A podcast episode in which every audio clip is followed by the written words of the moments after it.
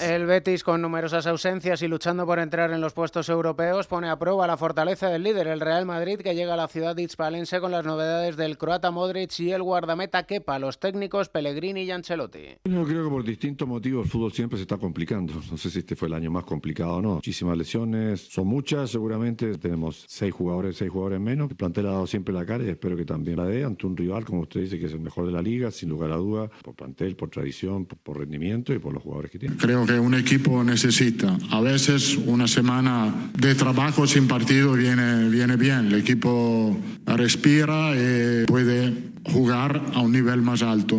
El Betis Real Madrid es a las 4 y cuarto, a las 2 se miden a la vez y Las Palmas, buscando alejarse aún más de los puestos de descenso a los que podría caer el Mallorca. Está a dos puntos del mismo y con dos de diferencia de su rival de esta noche, el Sevilla. Los entrenadores cuestionados Aguirre y Diego Alonso. Que vienen como nosotros, ¿no? Heridos y con ganas de ganar y va a ser un partido de mucha tensión, de mucho fuerza mental, ¿no? De, de, de, de, no equivocarse, de atreverse. Rival complicado, no va a ser fácil, ojalá podamos romper esta estadística. Sabemos de la importancia del partido, ¿eh? lo que nos jugamos en Mallorca.